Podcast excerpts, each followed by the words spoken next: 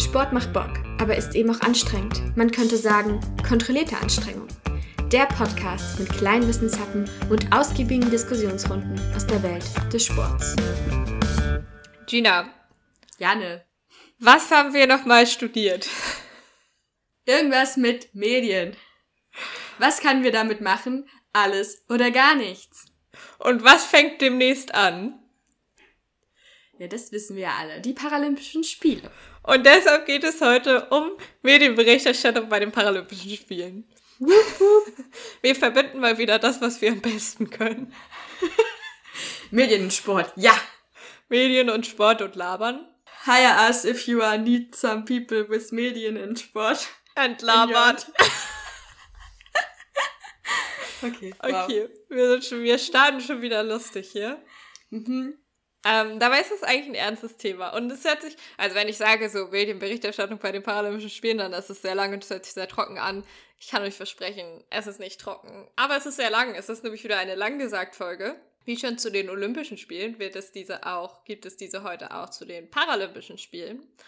Und wir haben uns mal ein bisschen dem Medienthema angenommen, weil das sehr grundlegend relevant ist für Mhm. ein großes Event einfach. Und die Paralympics sind ja ein großes Event. Und die erste Frage, die man sich stellen kann, ist vielleicht so, ja, warum ist denn das eigentlich überhaupt so wichtig? Also jetzt nicht die Paralympischen Spiele, warum die wichtig sind, sollte sich jeder mit ein bisschen logischem Menschenverstand selbst denken können. Aber ja? warum ist halt die Medienberichterstattung dabei so wichtig? Und ähm, ich finde, ganz wichtig ist ein Punkt, der eigentlich genauso für die Olympischen Spiele auch gilt, dass die Athletinnen nämlich Vorbilder sind einfach.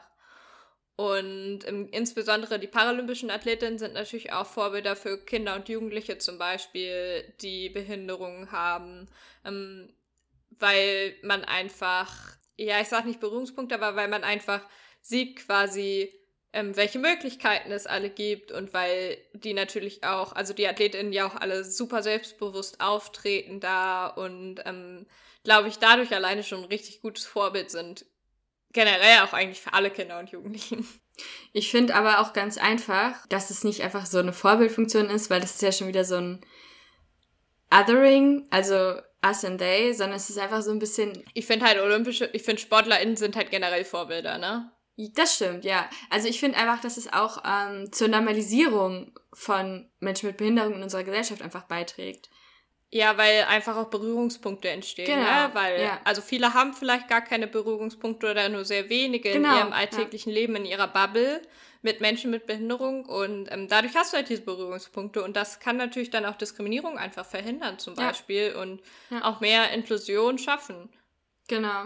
Und ich finde, was halt dadurch auch einfach, also was auch ein wichtiger Punkt ist, ist halt generell dieses, also das ist einfach, dass zum Beispiel diese Gedanken von Inklusion und Gleichberechtigung und so weiter in der Gesellschaft einfach verankert werden dadurch. Weil es halt. Indem es ähm, einfach dadurch auf die Agenda ist. kommt, das Thema.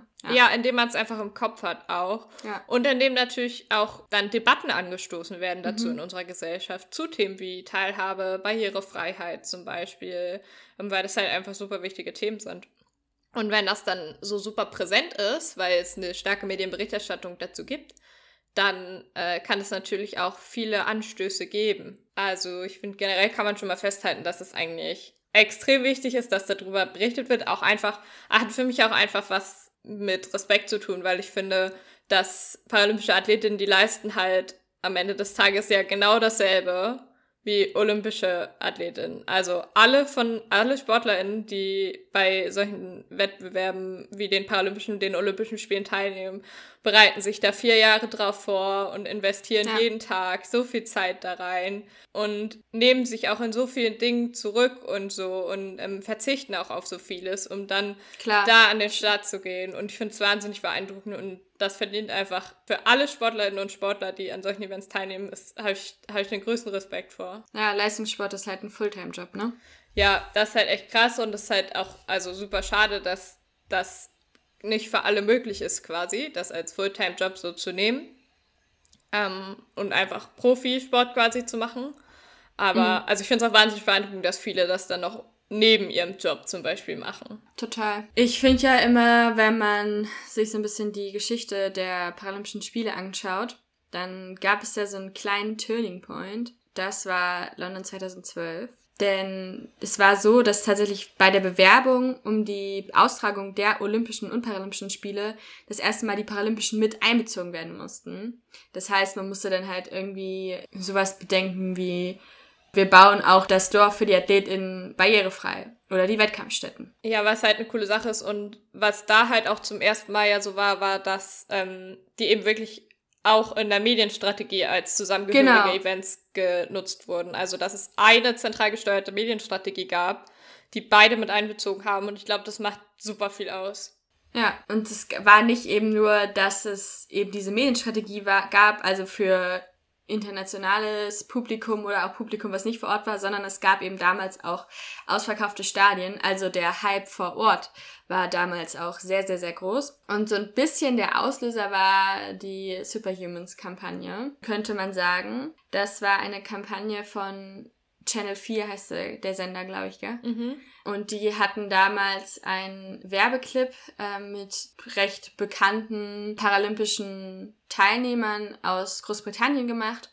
Und ja, diese Kampagne haben sie dann aber auch als Plakat und Online-Kampagne so ein bisschen gestreut. Die Kampagne wird auch teilweise dann irgendwo kritisch gesehen, weil, wie gesagt, Superhumans ist auch so ein bisschen so, ja, wir stellen die eben jetzt auf so eine Stufe über alle. Aber trotzdem war es damals eben ein sehr wichtiger Schritt in der Aufmerksamkeit für die Paralympischen Spiele. Denn es gab eben ausreichend Berichterstattung oder das erste Mal nicht ausreichend Berichterstattung darüber. Genau, ich finde auch, also bei der Superhumans-Kampagne, ähm, die hat natürlich extrem große Aufmerksamkeit darauf gelenkt. Also es gibt zum Beispiel der, also dieser, dieses Video dazu, das hat zum Beispiel auch mehr Views als der offizielle Trailer halt der Olympischen Spiele. Also es haben extrem viele gesehen. Aber was es zum Beispiel auch an Kritik gab, ist, im, also im Guardian gab es einen Kommentar von Penny Pepper, der gesagt hat, It truly seems that the only acceptable disabled person is a Paralympian and then only for a few weeks. Also quasi, dass dieser Trailer sozusagen zeigt, dass ähm, ja eigentlich Menschen mit Behinderung nur akzeptiert werden in unserer Gesellschaft, wenn sie irgendwas Tolles können, sag ich mal so. Zum Beispiel eben als ja, paralympischer Athlet. irgendwie abheben. Und dann halt auch nur einfach für diese Wochen, wo sie halt dann in der Presse sind, weil die Paralympischen Spiele sind. Und ich finde, das ist halt tatsächlich auch was, was man, was man sagen muss, dass es eigentlich, es ist halt schade, dass halt diese Berichterstattung quasi nur in Anführungszeichen zu den Paralympischen Spielen so stark ist, weil eigentlich wäre es halt cool, wenn halt das ganze Jahr über, wie über andere Sportarten, zum Beispiel in der Sportschau oder so, auch über äh, paralympische Sportarten berichtet wird. Aber ja, also ich finde erstmal, also ich finde trotzdem, dass es halt, manchmal muss man halt auch einfach ähm, polarisierende Sachen und polarisierende Statements machen, um Aufmerksamkeit zu bekommen. Und ich finde, das hat diese Kampagne halt genau. einfach geschafft. Also die Aufmerksamkeit war ja am Ende da, die Stadien waren ausverkauft und so. Das war halt eine coole Sache. Ich finde, was halt, also was halt auch in London, glaube ich, viel gemacht hat, ist halt, dass zum ersten Mal einfach überhaupt so digitale und soziale Medien überhaupt so krass einbezogen wurden in die Berichterstattung weil das halt vorher einfach, also man muss halt auch mal überlegen, so 2008 war es halt einfach noch nicht so krass mit den paralympischen, äh, mit den sozialen Medien. Und 2012 war halt das erste Mal, glaube ich, überhaupt, dass digitale, dass soziale Medien im, bei den Olympischen und Paralympischen Spielen eine krasse Rolle gespielt haben. Und das hat dann halt auch einiges gebracht. Ich meine, überleg mal, 2010, seit 2010 gibt es Instagram und ähm, ich muss sagen, ich ziehe viele Informationen oder gucke viel Content über die Olympischen Spiele, die ja derzeit noch laufen, während wir gerade aufnehmen. Zum Beispiel bei TikTok. So. Ja. Weil es einfach eine coole, kurze, schnellweilige Möglichkeit ist, um daran teilzunehmen, in Anführungszeichen, weil die dich eben einfach mit hinter die Kulissen nehmen können. Ja. Und weil du auch einfach schnell Informationen bekommst, so und gut einfach halt auch vermittelt bekommst. Und ich finde aber auch zu den digitalen Medien eine spannende Statistik. Die IPC-Website, also vom Internationalen Paralympischen Komitee, hatte bereits am ersten Tag der Paralympics 2012 einfach mehr BesucherInnen als während der gesamten Paralympischen Spiele 2008. Mhm. Das ist einfach das ist schon crazy. eine krasse Entwicklung ist. Ähm, was aber auch gut ist, weil du ja dazu auch da einfach Informationen kriegst, wie ähm, Sport für Menschen mit Behinderung funktioniert. Mir war es, bevor ich mich jetzt explizit für den Podcast beschäftigt habe, auch einfach nicht bewusst. Schon ein kleiner Ausblick jetzt mal. In der nächsten Folge werden wir uns einfach mit Klassifizierungen ähm, von AthletInnen mal beschäftigen. Und das ist einfach, muss man sagen, ein sehr kompliziertes System. So. Ja. Und da müssen ja auch JournalistInnen müssen sich erstmal beschäftigen und dann müssen sie versuchen, das so abstrahiert, aber trotzdem noch so genau wie möglich irgendwie auch an das Publikum weiterzutragen. Und das benötigt einfach einen großen Informationsfluss.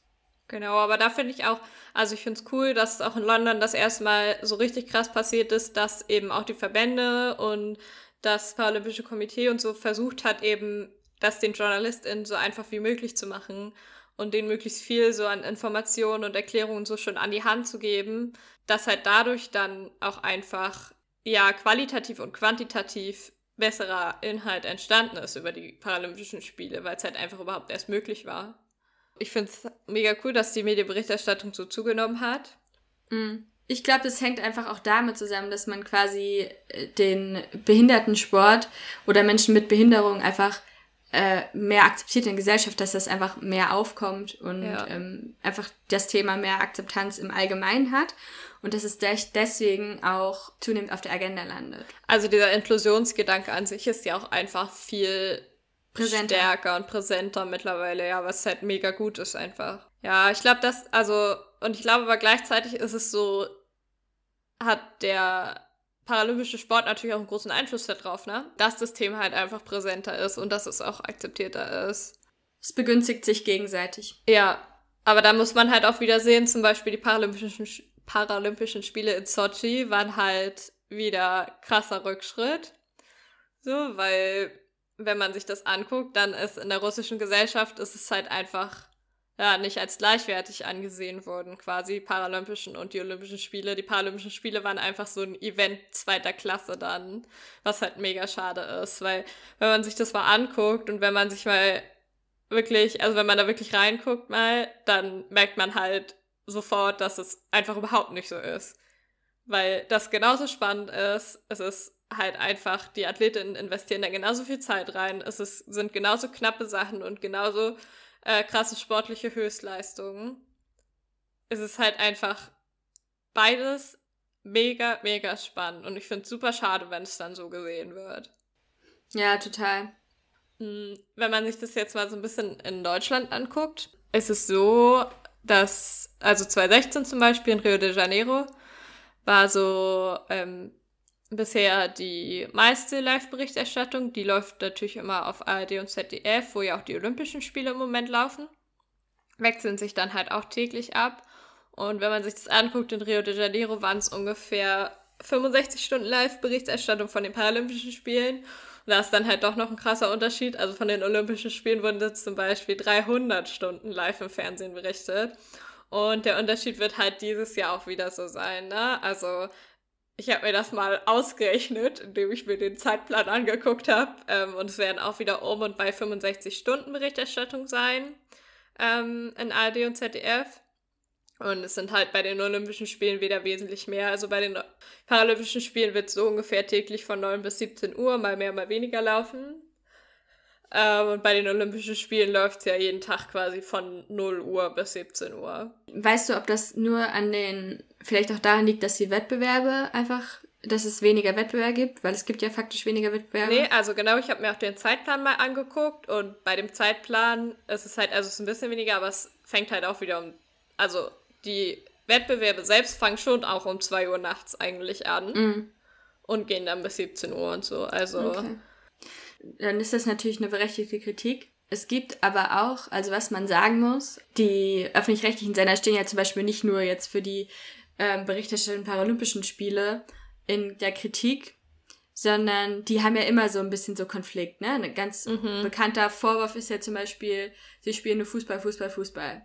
Den Kritikpunkt bringe ich, finde ich auch, ne, würde ich auch anbringen, weil das interessiert mich, Entschuldigung an alle, die das mögen, mich interessiert Fußball einfach nicht ich bin generell einfach kein Kind für Ballsportarten. So. Außer Goalball. Außer Goalball. Auf jeden Fall ist da, die haben, sie sind einfach im Konflikt zwischen dem Auftrag, dass sie repräsentativ abbilden müssen, was es gibt, also zwischen dem gesetzlich festgelegten Auftrag und der Relevanz der Sportarten für die Zielgruppen. Also es ist, um es mal runterzubrechen, ein äh, Konflikt von Angebot und Nachfrage, dem sie ja nachkommen müssen. So. Sport ist halt ein mediales Unterhaltungsangebot. Also im Grunde genommen ist es Unterhaltung und muss bei den ZuschauerInnen ein Bedürfnis ansprechen. Und zum Beispiel, ich habe, es ging jetzt in der Publikation nicht explizit um Paralympische Spiele, aber ich finde, das kann man sehr gut äh, übertragen. Und zwar bespricht ein Unterhaltungsangebot verschiedene Bedürfnisse bei dem Zuschauer an. Und das kann zum Beispiel Spannung und, Identifikation sein. So.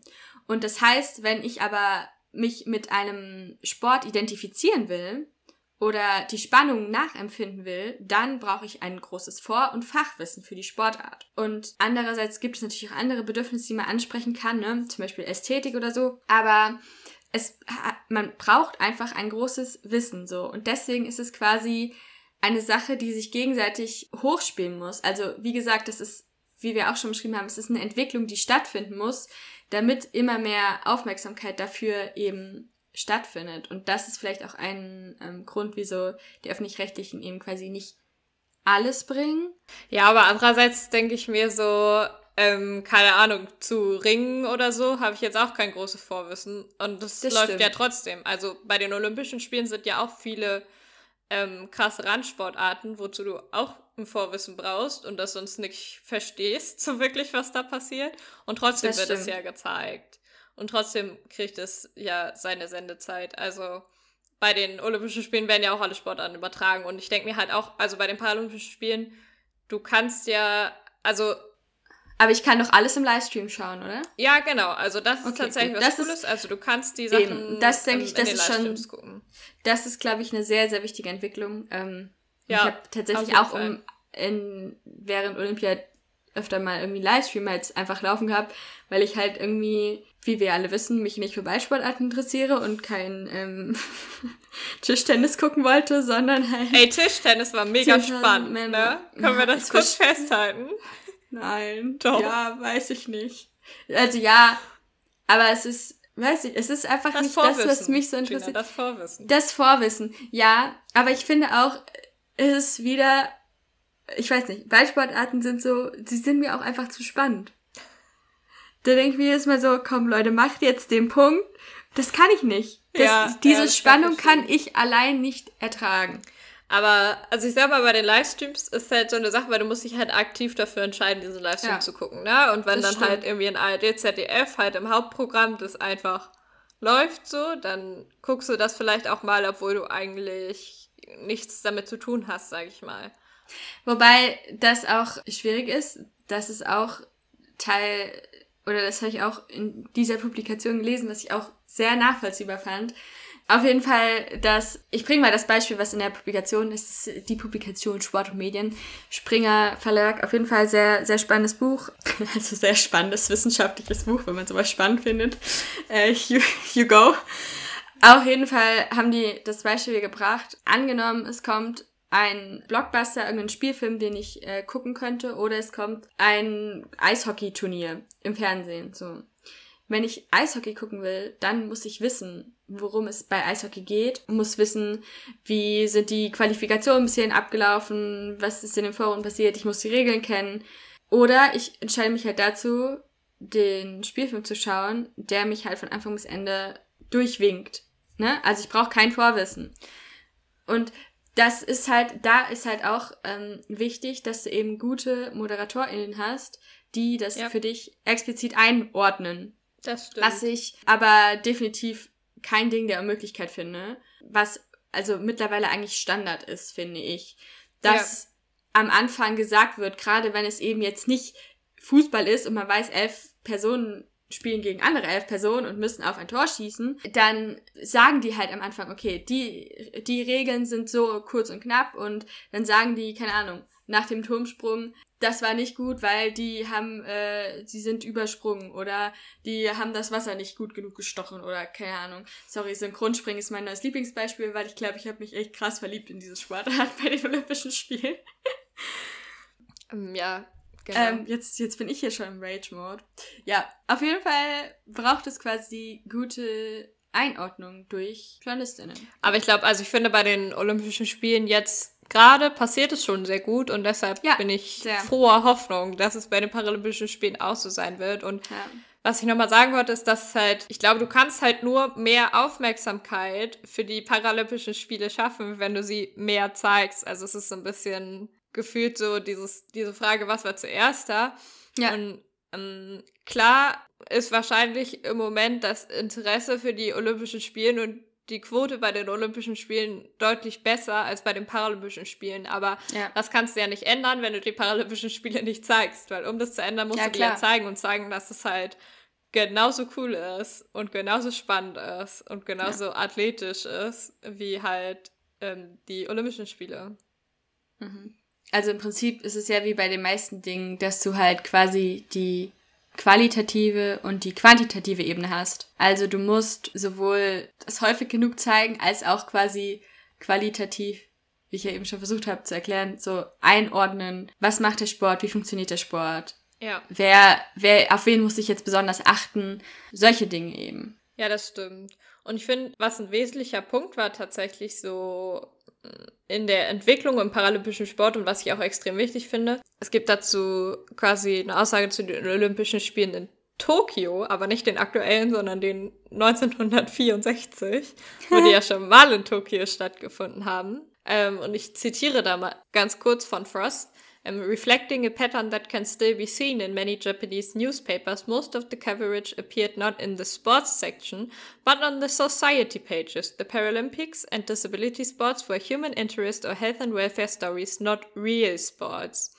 Und ich hm. finde, das macht sehr deutlich ein Problem, was es gibt äh, bei den Paralympischen Spielen ähm, oder lange auch gab, dass es eben lange Zeit halt nicht als richtiger Sport angesehen wurde, so wie es in mhm. Sochi ja zum Beispiel auch das Problem war, dass es einfach so ein Event zweiter Klasse war, ähm, sondern dann halt eher, also um das mal kurz zu übersetzen, was da stand, dass eben in den japanischen Zeitungen das, ähm, also viel auch darüber Auf den Gesellschaftsseiten. Wurde, aber genau, also nicht halt in der Sportberichterstattung, sondern in der gesellschaftlichen Berichterstattung und es ist halt einfach super wichtig, dass halt man erkennt, dass paralympischer Sport genauso Sport ist und äh, genauso viel Arbeit erfordert und genauso viel Athletik und Kraft und was weiß ich erfordert, ja. wie halt olympischer ja. Sport. Also da ist halt, es ist halt beides einfach richtiger Sport und man kann da keins über den anderen stellen.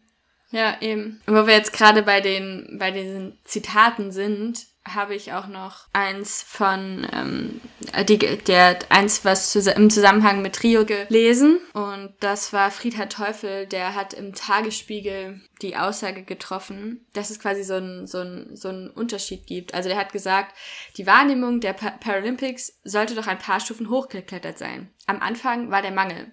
Paralympische Athleten sind die, denen etwas fehlt. Arme, Beine, Sehvermögen, Bewegungsfähigkeit. Das vorherrschende Gefühl war Mitleid. Sie haben es so schwer mit ihrem Schicksal. Dann kam Stufe 2, die naive Bewunderung. Toll, was die alles können. Auch das konnte nur ein Zwischenschritt sein. Stufe 3 ist nun geprägt von Respekt und Realismus gleichermaßen. Die Behinderung steht nicht mehr zum Bestaunen oder Begaffen im Zentrum, sie gehört zur Biografie. Aber jetzt ist es Zeit für Sport. Also, wie du eben gesagt hast, ne? Menschen mit Behinderung wurden lange Zeit nicht als Spitzensportlerin oder Leistungssportlerin wahrgenommen. Die Stufe, die uns quasi als Gesellschaft fehlt, ist eben einfach noch eine Normalisierung des Sports und eine Darstellung der sportlichen Leistung eben auf Augenhöhe. Ja. Und also, wie gesagt, dieses einfach Anerkennen dieser Sache, unabhängig von dem, was in der davor passiert ist, quasi. Ja, das finde ich auch. Und ich glaube aber, dass dafür vielleicht auch Social Media ganz hilfreich sein kann, mhm. weil ja. halt Social Media dich einfach so hinter die Kulissen mitnimmt und du dadurch halt auch einfach als paralympischer Athlet oder Athletin ähm, super zeigen kannst, wie zum Beispiel ein Training aussieht. Ja. Ähm, genauso wie halt als olympischer Athlet. Und dadurch eben zeigen kannst, ja, es sind halt auch SpitzensportlerInnen, so, ja. ne? Also, dass, also, dass es halt keinen Unterschied macht und ähm, dass äh, wir das wahrscheinlich trotzdem alles niemals schaffen würden, weil wir dazu viel zu unsportlich sind. Ja, genau. Und gerade auch die Personen, also die SportlerInnen, also wichtige Gesichter aus der Szene quasi, ja. die sind auch ein Kern, um äh, von einer Randsportart in eine Schwellensportart umzuarten, äh, umzuwandeln, die dann auch eben mehr Aufmerksamkeit von außen kriegt. Also das spielt ja. quasi alles damit rein. In dem Moment, in dem einfach AthletInnen bekannter werden, wird auch die Sportart bekannter. Ich glaube, das kennen wir auch alle, wenn wir uns einfach mit Leuten, also wenn wir Leute das Gefühl haben, Leute besser zu kennen oder uns mit denen identifizieren können, egal ob olympischer oder paralympischer Athlet, dann interessieren wir uns automatisch mehr dafür und fiebern dann auch mit denen mit bei den Wettbewerben und so und gucken uns ja. das dann automatisch an. Also genau. das ist ja, ähm, keine Ahnung, genauso wie wenn ich bei weiß ich nicht, Usain Bolts Wettbewerben zugeguckt habe, weil ich Usain Bolt so toll fand, dann, also genauso ist es halt bei den paralympischen Athleten und ähm, das schafft dann halt immer Identifizierung, selbst wenn du von dem Sport selbst eigentlich ähm, dich gar nicht so sehr äh, informiert hast bisher und von dem Sport selbst gar nicht so viel weißt oder so, du guckst dann halt trotzdem die Wettbewerbe. Weil es ist wie, Aber dann denkt Janne, ich will dabei sein, wenn Markus Rehm einen neuen Rekord springt. Unbedingt, ja. Also, äh, nein, mhm. aber das ist ja zum Beispiel Beispiel. Also, ja, eben, ja, genau, das meine ich. Genau. Ja. ja, also ähm, zum Beispiel bei Markus Rehm, ne? Also der ist halt ja auch ähm, super präsent in den sozialen Medien ähm, und dadurch habe ich den ja dann auch entdeckt quasi und ähm, gucke mir total gerne die Wettbewerbe an, weil ich es mega spannend finde, so weil ich quasi weil man durch das durch die sozialen Medien eben das Gefühl hat, dass man die besser kennt und dann halt mit denen mitfiebert und so, weil man ja, die auch sympathisch voll. findet einfach, ne? Und halt einfach quasi, wenn es halt persönlicher wird und du die nicht nur eben als als reine Sportlerin siehst, sondern halt als Menschen siehst. Ja. Also kann ich sehr empfehlen, schaut mal bei Markus Rehm vorbei, Shoutout. Super krasser Weitspringer. Wenigstens keine shameless Self-Promotion heute. Nee, wir machen die, Promotion die für andere. Aber wenn wir Promotion für andere machen, ganz kurze, ganz kurzes Shoutout an den TikTok- und Instagram-Kanal von Matthias Mester. Guckt euch das unbedingt an. Der macht einfach mega Social Media Content. Ja. Mega cooler Typ. Hat ja jetzt seine Karriere beendet vor kurzem, ähm, kurz vor den Paralympischen Spielen. Und er ist so witzig einfach. ähm, ja, also super Empfehlung. Schaut bei dem vorbei. Der hat auch einen Podcast jetzt. Ja, stimmt. Da habe ich schon reingehört. Das war, ähm, ganz, ja. war ganz spannend. Also ich habe erst in, in die erste Folge, glaube ich, war es. Ja, ähm, ja, der hat ja immer super coole AthletInnen zu Gast. Mhm. Ähm, Gina Lückenkämper war zum Beispiel auch da und Tobias Hauke mhm. von der deutschen Hockey-Nationalmannschaft und Nico Kappel. Ähm, wenn ihr schon mal die beiden, also wenn ihr äh, Matthias Mester sucht, dann stoßt ihr vielleicht auch auf ein sehr witziges Format, wo Matthias Mester und Nico Kappel ähm, immer zusammen so Sport-Challenges gemacht haben. Und das ist sehr, sehr witzig. Auf YouTube kann ich euch sehr empfehlen. Also sucht Matthias Mester und Nico Kappel und ihr werdet sehr, sehr viel Unterhaltung haben. Quality-Unterhaltung. Ja, ja, es ist wirklich Quality-Content. Okay. Shoutout zu Ende. Vielleicht kommen noch ein paar. Sehen wir mal. We will see. Ja. Okay, zurück, zurück zur Thematik. Das war ja eigentlich auch Thematik. Ja.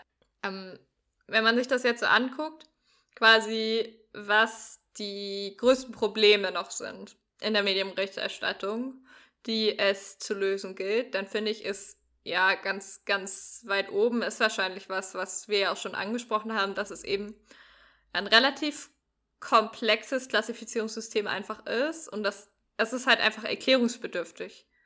Wenn du die Paralympischen Spiele guckst, dann ohne irgendwelche Erklärung, ohne irgendein Hintergrundwissen, dann wirst du das wahrscheinlich erstmal nicht alles verstehen, wie das funktioniert.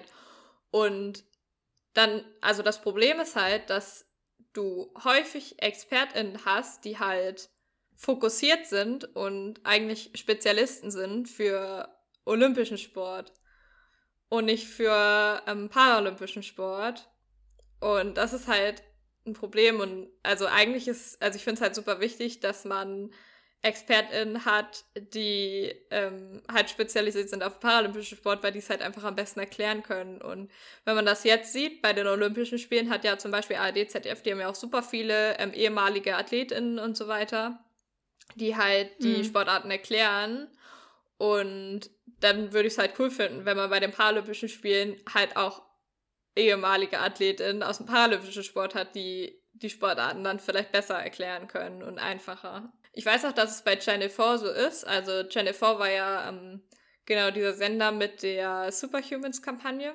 Und die haben zum Beispiel jetzt ähm, bei den Paralympischen Spielen knapp äh, 70 Prozent der, also 70 Prozent der ExpertInnen mm, und Moderatorinnen, die ähm, die Paralympischen Spiele begleiten, haben auch selbst eine Behinderung und können dadurch halt auch einfach aus ihren eigenen Erfahrungen berichten. So. Und es ist halt mhm. halt nicht so über Menschen berichten, sondern mit Menschen berichten. Mhm. Und das finde ich ist halt eine super wichtige Sache, weil es dadurch auch einfach dann wieder denen näher gebracht wird, wenn Leute halt aus ihren eigenen Erfahrungen berichten können und nicht nur einfach über die Erfahrung von anderen Menschen reden, obwohl man es selbst nicht so ganz nachvollziehen kann.